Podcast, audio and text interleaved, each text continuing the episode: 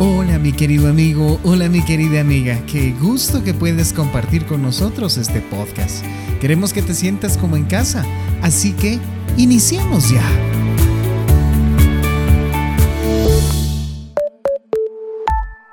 A veces se recuerda cómo Dios los ayudó en el pasado o cómo ayudó Dios a su pueblo en la Biblia.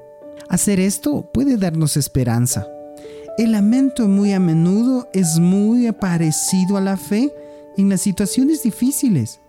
Es un signo de fe que Dios nos está escuchando, cuidándonos y tiene el poder para ayudar. Mientras que un lamento puede hacer más, tiene tres partes básicas. Una invocación a Dios, una queja y una petición. Nos vemos en la próxima sesión.